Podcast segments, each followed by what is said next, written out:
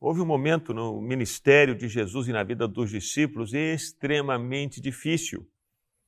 Os discípulos, apesar de serem pescadores e de conhecerem o mar, que no caso era o lago de Genezaré, eles estavam enfrentando uma tempestade e com muito medo no coração, desesperados, imaginando que o barco iria afundar, porque quando as tempestades vêm, o nosso coração se transtorna. Quando as tempestades vêm, as tentações tentam sacudir as nossas emoções. Quando as tempestades vêm, o inimigo tenta roubar a nossa fé e a nossa confiança em Deus. Isso acontece com todos nós. Aconteceu com os discípulos de Jesus, que caminhavam com Jesus, que ouviam os ensinamentos dele o tempo todo, que já haviam visto tantos milagres. Eles também no momento da tempestade no mar, viveram transtorno no coração. Mas de repente, de repente eles olham para o horizonte e, e veem Jesus andando sobre as águas. Num primeiro momento eles não reconheceram Jesus, mas depois de ouvirem a voz do Mestre, não tenham medo, sou eu o coração deles se aquietou, e não apenas o coração deles, mas a tempestade cessou. Porque quando o Senhor Deus chega em um lugar, quando Jesus se faz presente em um lugar, as tempestades cessam. Não somente as tempestades do lado de fora obedecem o comando do Senhor, mas o nosso coração agitado também encontra paz debaixo da palavra do Senhor. E essa é a minha oração sobre você nesse dia. Hum, que a palavra de Deus venha sobre você e o seu coração transtornado e o seu coração agitado receba agora mesmo a paz. A paz e o descanso que vem da doce presença do Senhor, que é bom e é fiel e cuida de nós.